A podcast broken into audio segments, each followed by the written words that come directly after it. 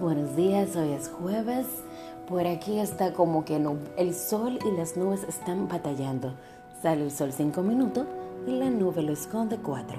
Entonces, como no sé realmente si está nublado o soleado, simplemente les diré que mi día está completamente hermoso y mis energías están al tope, por lo que espero que la tuya también lo esté. Y si no lo está, por favor, Tómate una tacita de café conmigo, disfruta lo que tengo para decirte. Si quieres podemos compartir un poco acerca de después y vamos a alegrarnos nuestro hermoso día de una manera que otros no lo harían. Lo que quiere decir que si lo que te motiva es escuchar música mientras te duchas, creo que tienes que empezar por ahí. Porque a veces la felicidad hay que motivarla cuando la tristeza nos llama.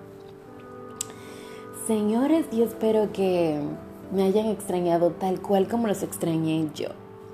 Hoy les vengo a comentar sobre algo que todo el mundo últimamente se está cuestionando a sí mismo.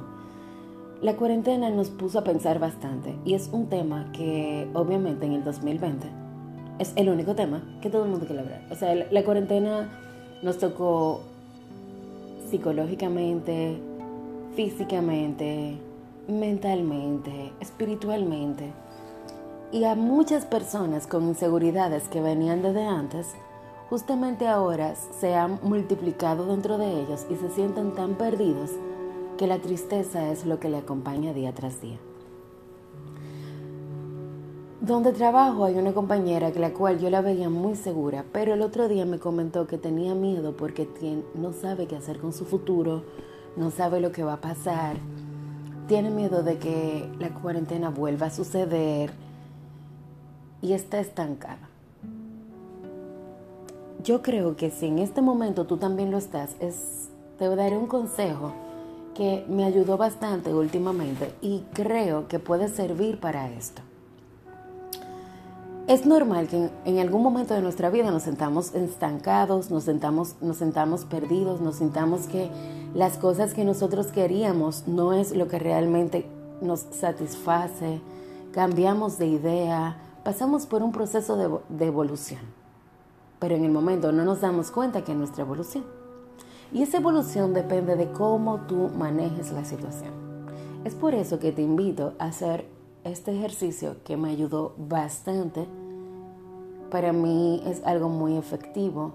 Es algo que incluso mm, una prima me regaló un libro donde justamente me invitó a hacerlo de nuevo y es evaluarte como persona. Evalúate, analízate, cuestiónate y cuestiona a tu alrededor, personas que te aman. Pregúntate qué quieres para tu vida, cómo te describes. Pregúntale a los demás cómo te describen. ¿Qué piensan ellos de ti? ¿Qué piensas tú de tu vida? ¿Cómo ves tu vida? ¿Qué quieres con tu vida? ¿A dónde quieres llegar? ¿Cómo quieres llegar? ¿Quién quieres que te acompañe?